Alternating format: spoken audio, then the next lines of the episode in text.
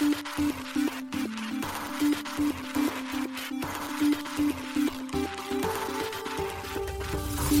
しい経済ニュース。この番組では現当社のメディア新しい経済が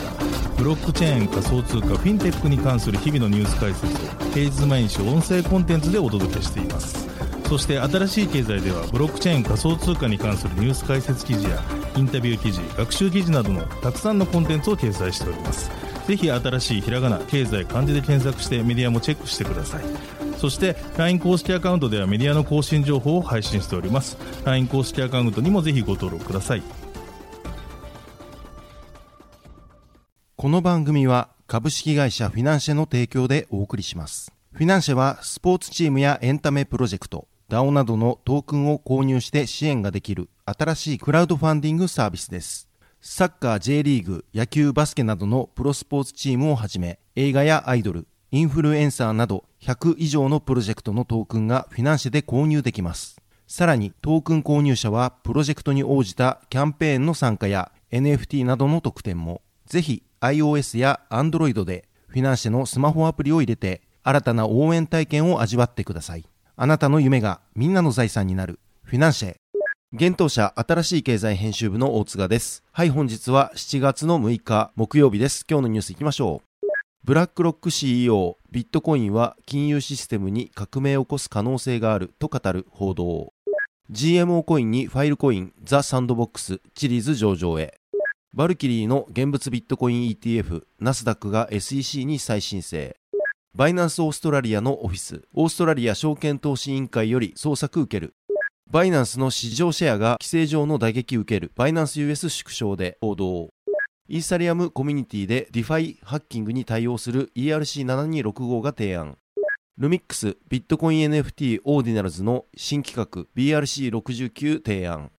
一つ目のニュースはブラックロック CEO ビットコインは金融システムに革命を起こす可能性があると語るというニュースです。世界最大規模の資産運用会社ブラックロックの CEO であるラリー・フィンク氏が7月5日の FOX ビジネスのインタビューにて暗号資産特にビットコインが金融システムに革命を起こす可能性があると語りました。各社が続々と報じています。フィンク氏はインタビューにてビットコインがそうであるように資産や証券のトークン化を進めることができれば金融に革命を起こすことができると考えているとコメント。またフィンク氏はインフレに対する抑止として金に投資するのではなく国の不当な問題に対する抑止あるいはどの国にいるにせよ自国通貨の切り下げに対する抑止として金に投資するのだ。はっきりさせよう。ビットコインは国際的資産でありどの通貨にも基づいていないため代替手段として利用できる資産となり得る。と続けています。フィンク氏は2017年10月 CNBC のインタビューにてビットコインは世界でマネーロンダリングの需要がどれだけあるかを示しているに過ぎない。と発言。暗号資産に懐疑的な姿勢を見せていました。また同氏は2021年7月 CNBC の番組内で長期投資家から暗号資産に関する問い合わせが減少したことを受けそれは長期投資家の焦点ではない。暗号資産に対する需要がほとんどなくなっているとも述べていました。ブラックロックは6月15日アメリカ証券取引委員会 SEC へ現物のビットコインで構成される。上場投資信託組成に関する申請書を提出。申請された ETF は iShares ビットコイントラストとなっています。米国において現物のビットコイン ETF は未だ承認に至っていません。もし今回申請された iShares ビットコイントラストが承認されれば、米国において初の事例となります。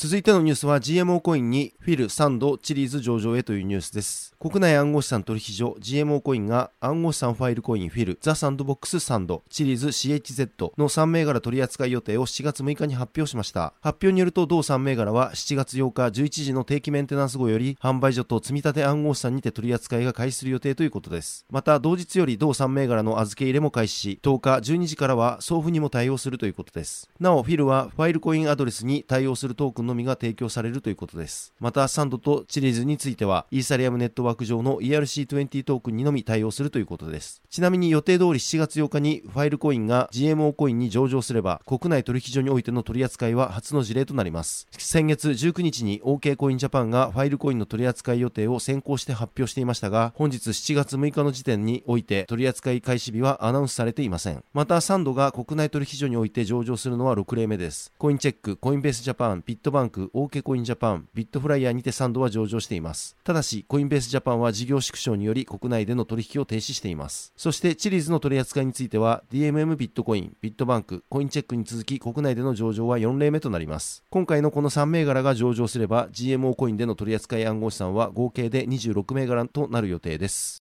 続いてのニュースは、ナスダックがバルキリーの現物ビットコイン ETF を SEC に再提出というニュースです。ナスダックがバルキリーによる現物ビットコイン ETF の上場申請を、米証券取引委員会 SEC に7月3日再提出しました。また、再申請では、大手暗号資産取引所コインベースグローバルがバルキリーの ETF の監視を行うことが記載されています。なお、バルキリーによる現物ビットコイン ETF については、6月21日に申請書類が SEC に提出されていました。今回の動きは、これまでにナスダック及びシーボーグローバルマートケットから提出された現物ビットコイン ETF の書類について SEC が十分に明確かつ包括的でないと指摘したことを受けたものとなります。これについてナスダックは6月28日にもブラックロックによる現物ビットコイン ETF の再申請を行い、コインベースを ETF の監視共有パートナーに追加しています。また6月30日にはシーボーグローバルマーケットがフィデリティ、ウィズダムツリー、ヴァンエック、インベスコ、ギャラクシーによる現物ビットコインの ETF を SEC へ再申請し、同様にコインベースを ETF の監視共有パートナーに追加しています。なお、バルキリーはすでに米国で2番目の先物ビットコイン ETF のビットコインストラテジーとビットコインのマイニングから収益または利益を得る企業の株価を追跡するビットコインマイナーズ ETF を提供しています。また、バルキリーは5月16日、新たにビットコイン先物 ETF、バルキリービットコインフューチャーズレバレッジストラテジー ETF の申請をしています。今回再提出された ETF はバルキリービットコインファンドの名称で、バルキリーは同 ETF をナスダック取引所にティッカーシンボル BRRR として上場を目指すと表明をしています。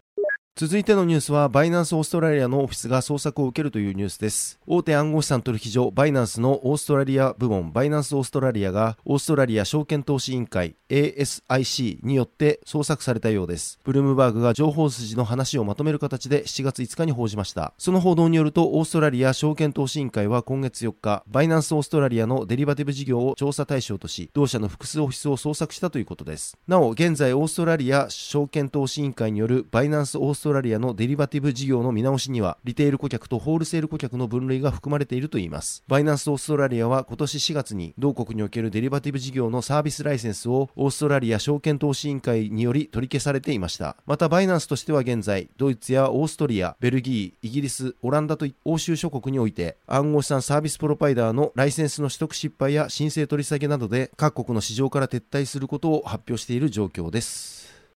続いてのニュースは、バイナンスの市場シェアが規制上の打撃を受けるバイナンス US 縮小で報道というニュースです。大手暗号資産取引所バイナンスと米国関連会社バイナンス US は今年 SEC による取締りの猛威にさらされ市場シェアが縮小しています。先月バイナンスは SEC から規制当局の規則違反の疑いで訴訟を起こされました。データ会社カイコによればこの訴訟によりバイナンスの世界シェアは年初の60%から52%に押し下げられたということです。カイコのアナリストであるデシスラバ・オベール氏によればバイナンスは3月に一部の取引ペアの手数料ゼロ取引を終了させた後市場シェアを減らし始めたといいます。バイナンスの市場シェアはバイビットと OKX を筆頭に様々な取引所に移っているとオベール氏は述べています。バイナンス US はバイナンスの独立したパートナーと称されていますが、SEC がバイナンス US 関連の資産を凍結するよう裁判所へ求めた影響により、バイナンスは顧客のドル資金を引き出す期限を6月13日までとしていました。これにより、バイナンスの米国におけるシェアは4月の22%以上から6月26日には0.9%まで落ち込みました。この傾向に逆行するように、コインベースの米国市場シェアは6月に48.4%から55%に急上昇しました。これは、フィデリティや他の資産運用用会社が現物ビットコインの ETF を再申請した際に、コインベースが監視パートナーとして指名されたためだと、オベール氏は述べています。コインベースは暗号資産が証券であると SEC から指摘されたことに異議を唱えており、SEC に対し明確なルールを策定するよう繰り返し求めています。解雇によれば第2四半期の全体的な暗号資産の現物取引量は2020年以来の低水準に落ち込みましたがブラックロックを含む大手資産運用会社からの相次ぐ提案が投資家心理を高揚させたためビットコインは四半期末にかけて上昇1年ぶりのピークとなる3万1458ドル約454万円を記録しました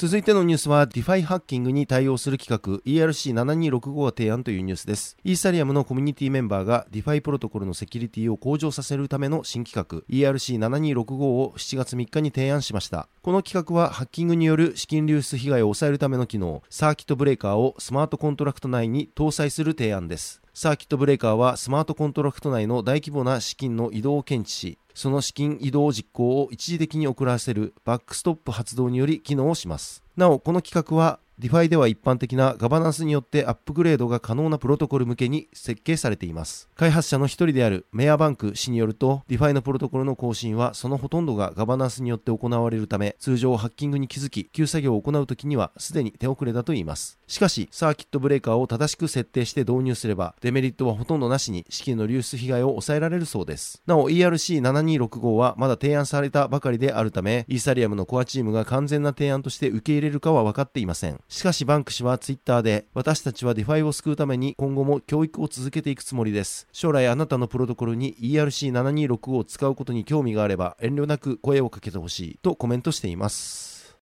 続いてのニュースは、オーディナルズの新しい標準規格 BRC69 が提案というニュースです。ビットコインオーディナルズ用のローンチパッドプラットフォーム、ルミネックスが新しいコレクション作成用の標準規格 BRC69 を7月3日に発表しました。オーディナルズはビットコインの最小単位である1サトシに通し番号をつけ、1つのサトシに任意のデータを紐付けるプロトコルです。2021年11月に実施されたアップグレードであるタップルートを経て、オーディナルズは実現しました。オーディナルズを利用することでビットコインネットワーク上にトークンや NFT を作成することができます。オーディナルズを利用したトークンは送金やミント、発行、鋳造の際にビットコインネットワークを使用するため取引数が大幅に増加しネットワークにおける取引手数料が急上昇してしまうことが問題視されています。今回提案された BRC69 はこのオーディナルズを利用した NFT をより安い手数料かつ小さいデータサイズでミントするための標準規格となっています。同規格を採用することで開発者はリカーシブ、再帰的な NFT をミントできます。リカーシブな NFT はミントや取引のコストを削減できるだけでなく、その他の機能実装が可能になるなど、開発に関して高い柔軟性を持たせられます。これにより、事前に NFT の詳細を確認できなくする機能、プレリビールなど、イーサリアム上ですでに使用されている仕組みが BRC69 採用により、オーディナルズ NFT に実装できるといいます。なお、リカーシブとはデータを呼び出すことができる性質のことです。呼び出しができるため、大きなデータを複数のデータパッケージに分けて保存することも可能になります。そのため、データの制限を実質的になくすだけでなく実際に取引するサトシに保存されるデータを小さくできるため取引コストも削減できるというわけです。GitHub 上の説明によると、同規格では、ブロックスペースの90%以上の最適化をしながら、すべてのオンチェーンリソースを保存するといいます。また、このプロセスは、形質の画像をオンチェーンに書き込む、コレクションのデプロイ用 JSON の記述、コレクションのコンパイラ用 JavaScript を登録する、ミント操作を行うという4つのステップを踏むことで実行されるということです。ビットコイン NFT は登場以来大きな注目を集めており、5月30日には、イーサリアム上の人気 NFT コレクション、ミレディーズが新たなトークン企画 brc、21E を採用したビットコイン NFT ビットコインミレディーズをリリースしています。ERC721E はイーサリアム上に発行された NFT をバーンし、その NFT の情報をビットコインネットワーク上のサトシに与えることで、ビットコインネットワーク上の NFT として扱えるようにするオーディナルズブリッジを実現するものです。ただし、このブリッジを利用すると、イーサリアム上で保有していた NFT は焼却されるため、ビットコインネットワークから元のイーサリアム上にブリッジすることはできません。そのため、オーディナルブリッジの利用には、イーサリアム上にあった元の NFT が二度と手に戻らないことに注意が必要となっています。はい、本日のニュースは以上となります。このように私たち、新しい経済編集部では、ブロックチェーン暗号資産に関するニュースを平日毎日ラジオで配信をしております。本日ご紹介したニュースはすべてサイトの方に上がっております。ぜひサイトの方も見に来てください。新しいひらがな、経済、漢字で検索して見に来ていただければと思います。それでは本日はありがとうございました。